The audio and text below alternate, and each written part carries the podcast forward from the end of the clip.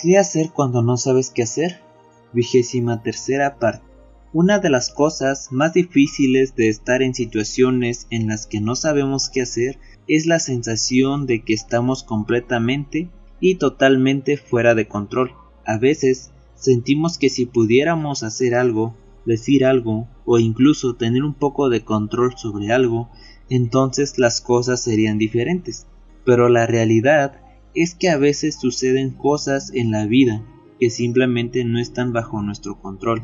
En esos momentos es importante recordar que mientras nos sentimos paralizados o atascados, Dios no. Al igual que este versículo de Éxodo nos cuenta cómo Dios luchó por los israelitas. Servimos a un Dios que está profundamente involucrado en nuestras vidas. Él lucha por el bien y obra en nuestro nombre. Todo lo que nos pide que hagamos es descansar, creer y confiar en el hecho de que nos cuidará pase lo que pase. Hoy siéntate y memoriza este versículo como una forma de recordarte que Dios está contigo y luchando por ti.